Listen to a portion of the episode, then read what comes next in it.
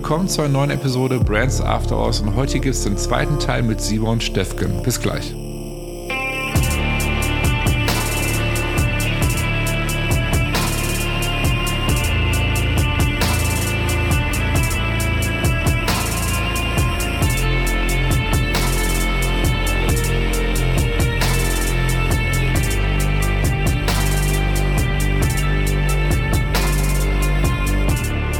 Schön, dass du mit dabei bist zur neuen Episode Brands After Hours. Und wie gerade schon vom Intro erwähnt, gibt es heute den zweiten Teil mit Simon Steffgen von der Handelsabteilung der israelischen Botschaft. Heißt, wenn du letzte Woche Freitag die, die erste Episode noch nicht angehört hast, würde ich dir raten, hör dir diese am besten zuerst an, damit du weißt, worüber wir bisher gesprochen haben.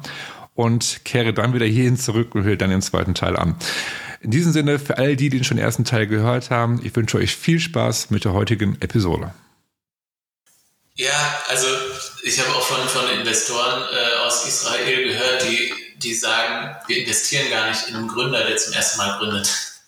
Der weiß noch gar nicht, was er tut und worauf er sich einlässt. Wenn er die Sache zum zweiten Mal macht, dann weiß man, ah ja, der hat schon äh, aus vielen Fehlern gelernt und ähm, genau, da ist einfach die Wahrscheinlichkeit viel höher, äh, dass die ganze Sache, dass die ganze Sache funktioniert. Ich wollte dich jetzt noch eine Sache zurückfragen. Du hast eben mhm. ähm, gesprochen ähm, vom Machbaren. Vom Machbaren. Äh, wo Unternehmen argumentieren, ja, wir können das doch gar nicht. Mhm. Ähm, oder ähm, genau, die Jungen, die können das, die sind ja noch, die sind ja noch äh, agil und, äh, und frisch. Und ähm, ja, das ist das Machbare wird ja in der Diskussion in Deutschland öfters mal gebraucht. Aber wenn man eigentlich sagen will, wir können nicht so viel machen, wie man vielleicht entweder machen müsste oder machen sollte, mhm. dann heißt es immer das Machbare, ähm, wir müssen uns am Machbaren orientieren. Das ist ähm, ja, was, was ist das Machbare? Ähm, etwas, was im Rahmen dessen ungefähr liegt, wie man bisher gewirtschaftet und gearbeitet hat, vielleicht. Mhm.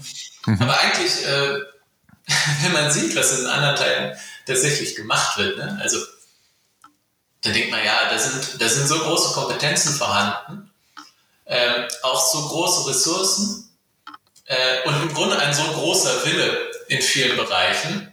Mhm. Das Machbare liegt sozusagen viel weiter weg, als, als es sozusagen in der äh, Diskussion als Argument gebraucht wird. Mhm. Ja, also in Deutschland ist das Machbare ist immer äh, sozusagen eine Beschränkung. Mhm. Ja?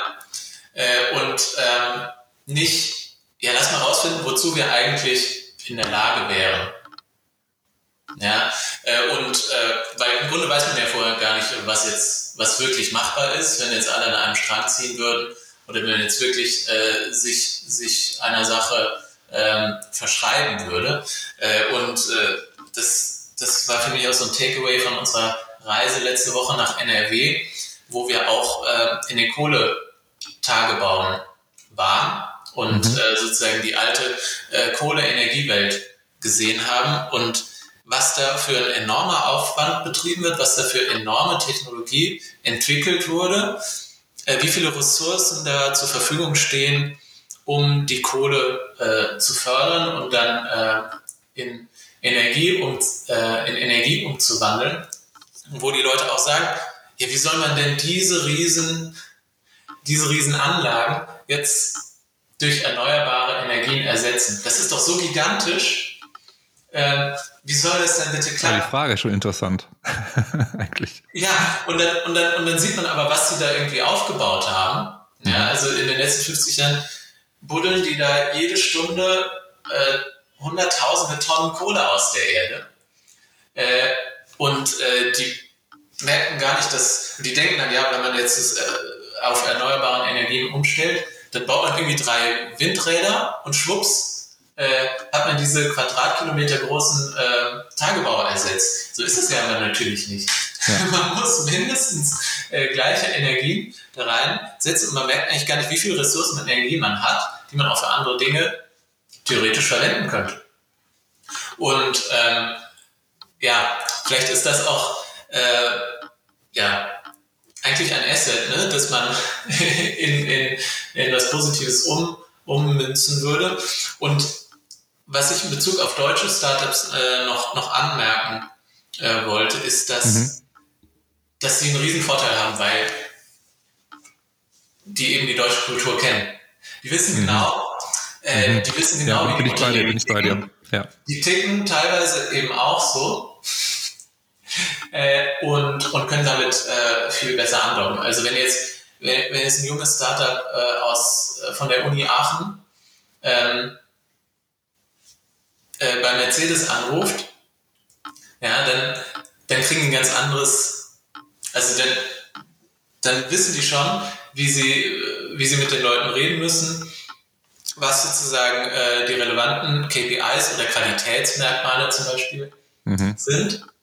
Und die müssen nicht nur einfach sagen, ja, ihr habt hier dieses Problem, wir können damit äh, diesen Business Case erzeugen und diese Technologie, das ist äh, unsere Lösung für euch. Mhm. sozusagen rein, äh, sag ich mal, äh, sachorientiert argumentieren, sondern mhm. äh, auf einer, äh, im Grunde auf einer kulturellen Ebene äh, mhm. da andocken können. Und das ist natürlich ein Riesenvorteil. Und das ist unsere Aufgabe auch hier, ähm, diese Übersetzungsarbeit zu leisten. Ähm, zu verstehen, wie, wie muss man in Deutschland agieren, um mhm. diese Innovationskraft hier auf den Markt zu bringen. Ähm, finde ich, finde ich auch super. Also ich finde unser ganzes Gespräch super interessant. Ich finde das total, also ja, es ist einfach mal ähm, anders, auch so über die Kulturen zu sprechen. Ich finde das super interessant. Ähm, was du gerade gehört hast mit, mit dem, mit dem, äh, was spezielles Beispiel, was du gerade genannt hast, zum Beispiel mit den Startups, man kennt die Kultur und so weiter. Ich hatte letztens zum Beispiel einen Fall gehabt, äh, was ich erlebt habe, was ich sehr, sehr schockierend fand, ich persönlich tatsächlich. Und zwar, es war auch ein Startup, ähm, die haben eine Software entwickelt für ähm, den Logistikbereich. So, heißt, um die Logistik zu vereinfachen. Also, die ich frage jetzt nicht genau, was die Software macht, aber es war grandios wohl, was sie entwickelt haben. So, das heißt, die haben jetzt äh, deutschlandweit schon erste Kunden gewonnen, die äh, diese Software nutzen. Geht auch, geht auch in, auf den internationalen Markt, also wirklich in anderen Ländern rein. Und die Software, die, die boomt bei denen, die ist total, also alle, die damit arbeiten, die, die im Logistikbereich tätig sind, die Firmen, ähm, denn das Leben ist wohl so vereinfacht durch diese Software, die ganzen äh, Planung von der Logistik und so weiter. Also, es muss unglaublich gut sein. So, jetzt ist es aber so, dass die gesagt haben, wir haben ein Riesenproblem bei deutschen Unternehmen, so wo wir diese Software verkaufen möchten. Und zwar ähm, die Lizenz kostet irgendwie, kommt drauf an, die ist bei 50.000 oder bei 100.000 ist die theoretisch wert diese Lizenz, sage ich jetzt mal, ne, die sie verkaufen. Ähm, und dann, und dann sagt äh, irgendwie ein deutsches Unternehmen zu denen, ja, wir machen das mit euch, ähm, aber wir zahlen erstmal 10.000 Euro und gucken für ein Jahr, wie es wirklich funktioniert. So, ihr seid ja noch ein Start-up äh, und deswegen zahlen wir erstmal nur 10.000 Euro. Und die waren so frustriert über diese Nicht-Wertschätzung, ähm, über dieses, dieses Ablehnen halt so, wir drücken den Preis erstmal runter, ihr seid ja noch am Anfang, so, ne, und ähm, das ist mir hängen geblieben, sowas. Das hat mir so leid in dem Augenblick, so dieses, dieses, dieses Ablehnen. Man hat eine geile Idee, wo andere Länder sagen, boah, wie geil ist das denn? Und der eigene Markt sagt dann, nö.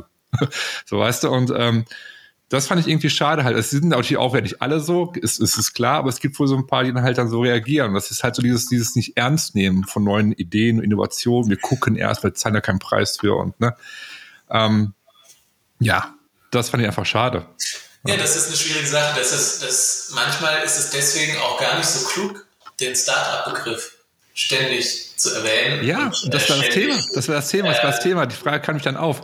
Okay, ist es vielleicht ein Fehler, dass wir uns Start-up nennen? Die Frage kam tatsächlich auf. Und dann kam halt die Frage, okay, ähm, vielleicht präsentiert ihr euch gar nicht mehr als Startup, auch wenn ihr ein Startup seid. Auch vielleicht sagt ihr gar nicht, wir sind ein Startup, sondern wir sind einfach, sind das Unternehmen so und so. Punkt. So dass man vielleicht gar nicht diesen Begriff erwähnt. Das war auch so, so, eine, so, eine, so eine Fragestellung in dem Raum, halt, die sehr interessant war halt letztendlich. Genau das, was du gerade sagst, vielleicht ist es einfach der Begriff auch, der irgendwie. Also das, das, das ist bei uns auch auf jeden Fall ein Thema.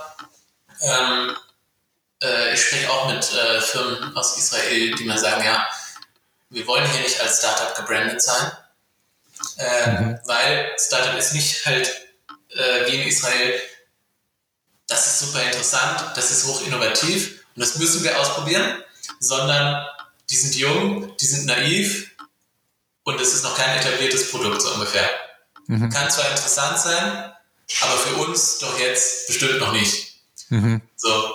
Und äh, genau, das ist definitiv eine, eine Branding oder eine Marketing- bzw. Kommunikationsfrage, mhm. ähm, die man vielleicht noch stärker diskutieren müsste oder wo man im Detail gucken müsste, ob das nicht was ist äh, sozusagen auch eine Stellschraube.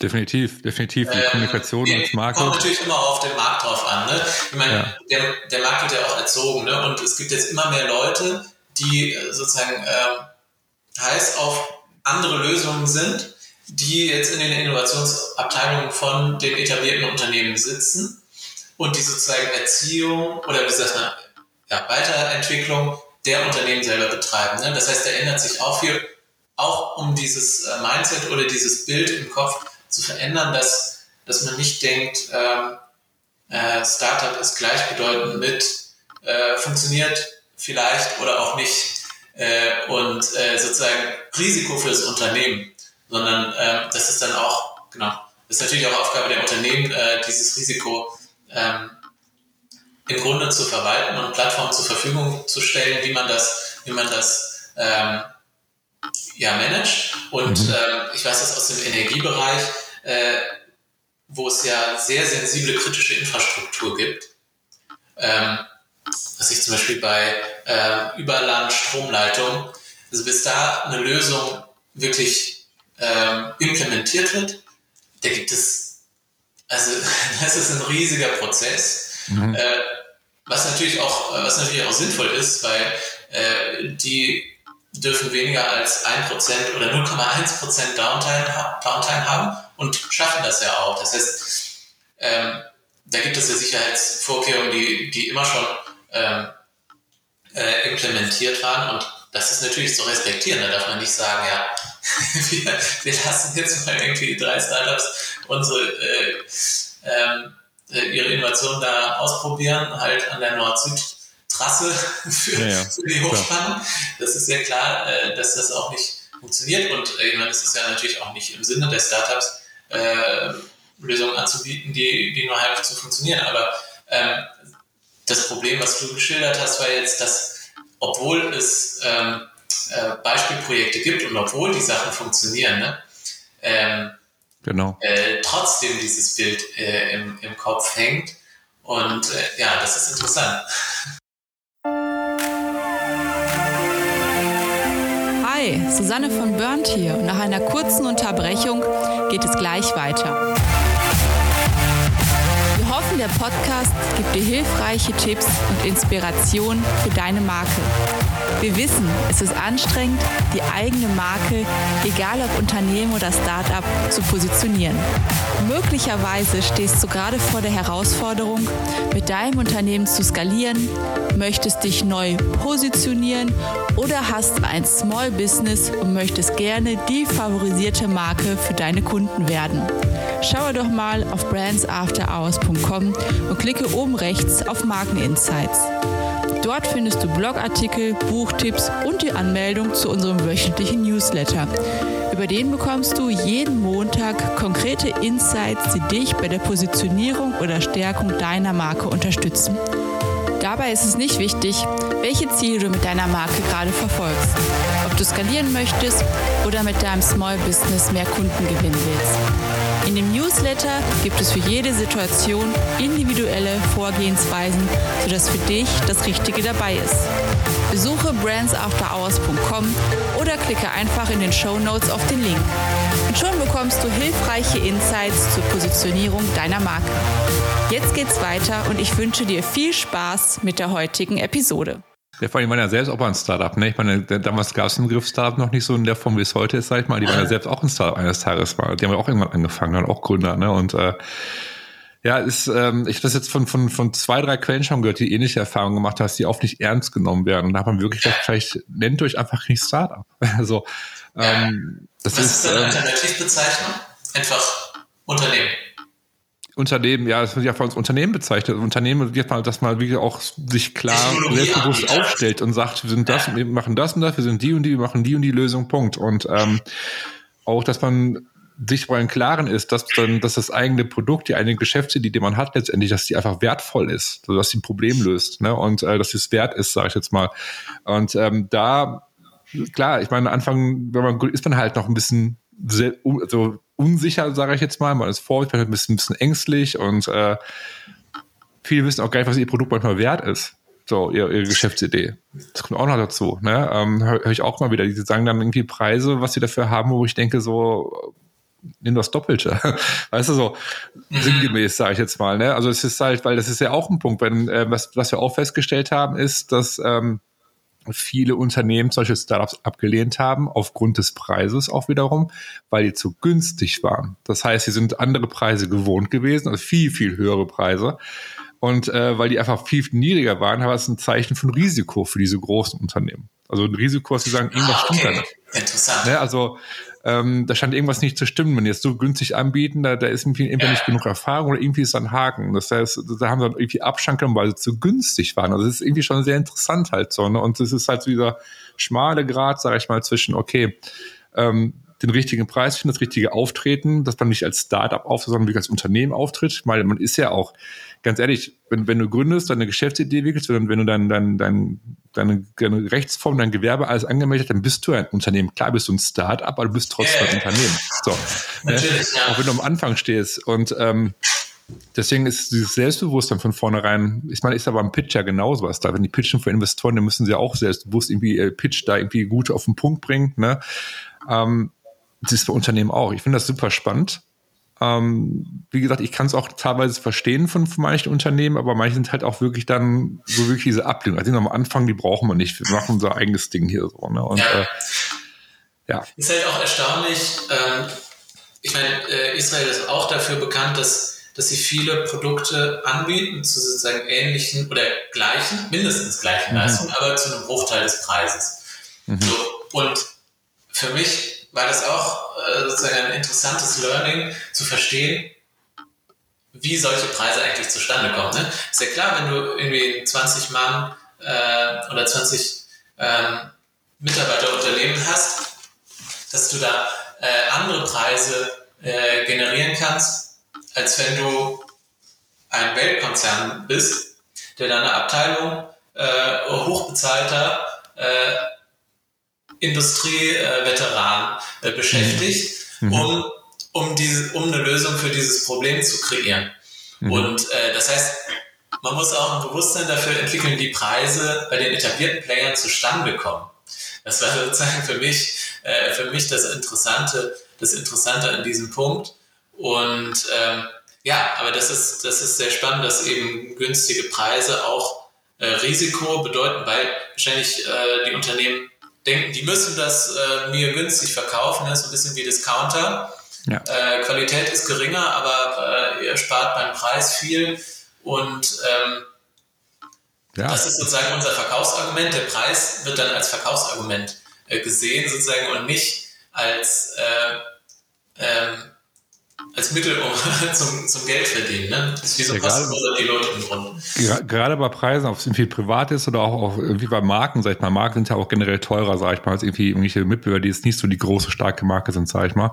Gerade bei Preisen, man erzählt sich ja immer einfach selbst irgendwo eine Geschichte. Also das heißt, wenn man irgendwie was ein teures Produkt kauft, als Beispiel jetzt mal ein teures Produkt kauft, ähm, anstatt ein günstigeres sag ich mal, von einem Mitbewerber was günstiger ist, sag ich mal, erzählt man sich ja auch oft selbst die Geschichte, warum ist das Produkt, das Produkt ist besser aus dem und dem Grund. Aber da findet sich eine Geschichte, warum ist das wert, ist das Geld. Weil erzählt anderen davon, warum das Produkt besser ist als das günstigere.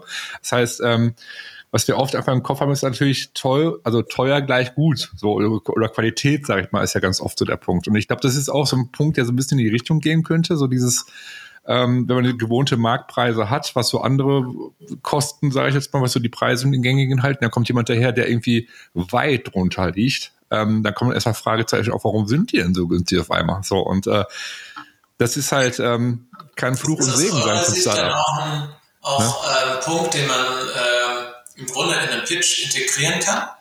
Das heißt, äh, zu erklären. Ja, wir sind, äh, wir können das aus diesen und jenen Gründen zu diesem Preis anbieten. Ja. Das heißt, sozusagen ähm, ähm, die Kritik vorwegzunehmen und äh, darauf, darauf einzugehen. Ist das äh, eurer Ansicht nach eine, eine Strategie hier? Ja, auf jeden Fall. Man kann es ganz klar kommunizieren, wo man vielleicht irgendwas günstiger machen kann. Äh, man kann es ja auch ganz klar äh, kommunizieren. Also warum sich der Preis zusammensetzt, wie er sich zusammensetzt zum Beispiel und was vielleicht irgendwie die, das Ziel dahinter ist, warum es vielleicht günstiger ist, sag ich mal, wenn man es möchte natürlich halt. Ne? Aber letztendlich halt, ich meine, die meisten Startups, die wollen natürlich skalieren, die wollen wachsen. Also das heißt, die müssen ja mehr Geld verdienen, um zu wachsen. Also ob es jetzt Investoren sich ranholen oder ob sie irgendwie auf Dauer natürlich ne, so mehr reinbekommen. Also das heißt, es ist ähm, man muss natürlich schon wissen, was man wert ist, irgendwie auch, denke ich halt. Man muss den Markt kennen. Und ähm, weil ich damals, wo ich damals angefangen habe, vor, vor zwölf Jahren, sage ich mal, habe ich auch die Preise nicht wirklich gut gekannt. Da hat man auch rumexperimentiert und ist dann auch, habe dieselbe Erfahrung gemacht. Ne? Und erst wenn man dann so langsam das Gefühl für bekommen hat, hat es irgendwie auch besser funktioniert dann hinterher. Ne? Also ähm, es ist einfach ein Learning, denke ich halt. Aber ich finde es. Ähm, man denkt halt immer, äh Kaufentscheidungen sind sehr, sehr, sehr stark preisgetrieben. Das sind sie in der ja, Wert, Wert, welchen Wert. oft eben nicht. Ja, welchen Wert bekommst du? Ne, welchen Wert hast du im Vertrauen in Fußball betrieben? Halt ganz viel auch. Ja. Ne? Und äh, das sagt viel aus. Und deswegen viele haben immer Angst, gerade auch eine Dienstleistung. Eine Dienstleistung ist ganz schön, viele einfach Angst, sag ich mal, wirklich einen höheren Preis zu nennen für ihre Arbeit, weil sie sagen, das, das kann ich nicht, das ist zu viel. So, ne? Und das ist einfach äh, das gleiche Prinzip. Also viel, ich habe auch oft gehört, dass irgendwie Agent, zum Beispiel so befreundete Agenturen abgelehnt wurden, zum Beispiel, weil die einfach zu, zu günstig waren. So, weil da auch ein irgendwie das ist Frage. Nee, das ist total interessant. Also es ist mal so mal so. Es gibt auch welche, die natürlich die dann viel, viel zu teuer, also teurer sind als andere, andere, wo die dann sagen, okay, die sind zu teuer. Die, es gibt natürlich auch welche, die sagen, die gucken nach günstigeren Alternativen. Ne? Aber es ist so, so ein schmaler Grad, die ich auch sehr, sehr spannend finde und beobachte immer wieder halt letztendlich, weil äh, Preis ja, Preis sagt dann doch schon viel aus über Vertrauen, Qualität. Ist es was Vernünftiges, ist es was Richtiges? Anscheinend, ne? ne? Anscheinend. Ja. Und gab es da vielleicht auch eine wichtige Botschaft, die gerade zuhören, natürlich auch gerade eine wichtige Botschaft, so äh, Preis. Ja, Preis ist ein wichtiger Aspekt. Also allein klar, Startup am Leben zu halten ne, und die Umsätze zu generieren, aber auch für, für Geschäftspartner. So, ja, und, äh, und ja, der, ein, ein Punkt würde ich hier gerne noch äh, anführen in Bezug auf dieses mhm. Thema, der auch in Israel wirklich äh, faszinierend ist oder für mich äh, faszinierend war, dass Startup eben nicht heißt, das sind junge Leute. Ähm, mhm. Also ich habe mit vielen gesprochen, die oder viele Leute kennengelernt, die in ihren 40ern, 50ern, 60ern oder Anfang 70ern mhm. jetzt ihr Startup gründen oder das zweite oder dritte äh, mhm. Startup gründen die deswegen teilweise eben äh, enorme Erfahrungsmengen, einen großen Erfahrungsschatz haben aus der Industrie, ähm, der jetzt mit einer Firma aus dem Bereich Energiespeicher zu tun. Äh, da hat der, der Firmengründer äh, 2008, glaube ich, ungefähr äh, seine vorige Firma, sein voriges Startup für äh, einen etwas höheren dreistelligen Millionenbetrag äh, verkauft an, an eine große, einen deutschen Weltkonzern äh, und, und dann hat er sich nicht zur Ruhe gesetzt ja, mit seinen mehreren hundert Millionen, sondern hat äh, die nächste Firma gegründet. Und der hat natürlich äh, über 20 Jahre Erfahrung genau in dieser Industrie und genau in dem Bereich. Und das ist eben was Leute, die direkt aus der Uni kommen und dann äh, Firma gründen, was sie nicht haben. Ne? Klar. Klar. Und äh, auf unserer vorletzten Delegation war auch jemand dabei, der äh, mit 65 äh, se seine Firma gegründet hat, in seiner Garage ein, äh, ein neues Device äh, bastelt und entwickelt und ähm, so einen enormen Drive hat, äh, weil er sagt, diese Lösung ist wichtig, wir werden die brauchen. Mhm. Ähm, was auf dem Markt ist, ähm, hat entscheidende Nachteile. Und äh, ich entwickle das jetzt und äh, der fliegt ähm, dann äh, nach Deutschland und spricht mit allen möglichen Playern und hat, äh, und hat dabei so eine Energie, das ist auch was, was man jetzt in Deutschland nicht erwarten würde. Ne? Wenn, mhm. Ähm, äh, wenn Leute bei uns in Rente gehen, ähm, haben sie nicht sozusagen schon ihre Startup-Idee in der Schublade ja, ja. und fangen dann, fangen dann mit der Pension an, äh, die äh, in die Tat umzusetzen. Ähm, das heißt, dass auch äh, das ähm, Bild des Entrepreneurs oder ähm, des Erfinders oder des, des Machers hat, hat so einen bestimmten, bestimmten Wert. Das ist ja dann auch keine, äh, keine Handarbeit, sondern das ist äh, wirklich, will sozusagen einen, Be einen Beitrag leisten für in diesem Fall äh, Mobilitätsherausforderungen äh, im, im Bereich öffentlicher Nahverkehr. Und ähm, ja, oder ich habe auch eine andere Mutter gesprochen, ähm, ähm, Mitte 40, die dann am Anfang der Pandemie gesagt, die war auf der Suche nach äh, Unterrichtsmaterialien für ihre Kinder, mhm. die sich total gelangweilt haben zu Hause. Und ähm, wo, wo die Schule nicht genügend zur Verfügung gestellt hat. Und dann haben die, haben die ein Startup gegründet mit der ganzen Familie. Äh, sie ist jetzt äh, CEO davon, hat das vorher überhaupt nicht gemacht, sie hat ihren Job gekündigt. Und ähm, die entwickeln jetzt Unterrichtsmaterialien, die sie für einen unglaublich geringen Preis, den sich auch, ähm, den sich auch ähm, Familien im globalen Süden ähm, leisten können sollen, mhm. Ähm, entwickelt. Und die arbeiten in allen möglichen Ländern gleichzeitig und, ähm, äh, und versuchen da einen Unterschied zu machen. Und da ist sozusagen steht die ganze Familie plötzlich dann hinter so einer Firma. Äh, das ist auch was, ja, was, was wirklich sehr unerwartet ist und was einen ähm, dann, dann sehr beeindruckt. Und äh, ich meine, Israel, Israelis sind oft sehr international, weil Israel ja auch eine Einwanderungsgesellschaft gibt, ist. Ne? Mhm. Das heißt, oft gibt es dann Verwandte in den USA, in, in Europa, äh, wo auch immer, wo, wo natürlich Internationalisierung auch ähm, ja, in einer Weise einfacher oder natürlicher, sag ich mal, ist, als es bei, bei uns in Deutschland ist. Aber ähm, genau in Bezug auch auf die Erfahrung. Ne? Ähm, Leute sammeln eben Erfahrung und gründen nur ähm, üblicherweise nicht in ihren 40ern, 50ern äh, noch, noch ein Startup. Ähm, zumindest in den meisten Bereichen ist das in Deutschland nicht Usus. Ne? Ja, es, ist, es basiert auf Erfahrung letztendlich halt und aus der Erfahrung, wenn man merkt, okay, es fehlt irgendwas oder man könnte vielleicht irgendwas, das, das könnte im Alltag vielleicht besser laufen, sage ich mal. Das ist meistens, woraus die Ideen entstehen, halt letztendlich halt. Ne? Ähm, ja, also, was soll ich sagen, also, wir, bevor wir zum Ende kommen, ähm, ich fand es super interessant mit dir, das Gespräch. Ich könnte jetzt noch stundenlang mit dir weiterquatschen, aber ich glaube, ähm, so langsam, ich glaube, müssen zum Ende kommen, einfach, einfach die Zuhörer, sage ich jetzt mal, ähm, was nicht zu lang wird für die. Letztendlich das, sollte auf jeden Fall einen zweiten Teil machen. Fand super interessant und spannend, wie gesagt, was du erzählt hast. Ähm, bevor wir zu Ende kommen, ganz kurz, willst du die wichtigste Frage natürlich halt jetzt am Schluss. Wie kann man am besten, also wenn man jetzt gerade zuhört, wie kann man am besten mit dir in Kontakt treten?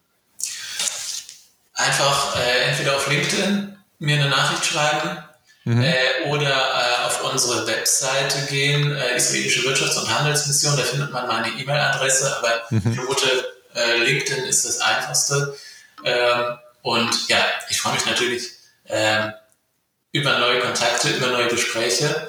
Äh, und ja, bin dir auch wirklich sehr dankbar. Das war heute mein erster Podcast, mein erster Podcast. Das ist wunderbar gemacht. Und, äh, das, äh, das macht, ist wirklich sehr interessant, äh, mit dir zu diskutieren. Und ähm, ich war sehr beeindruckt von dem, äh, wie ihr agiert und, und äh, was, was ihr macht.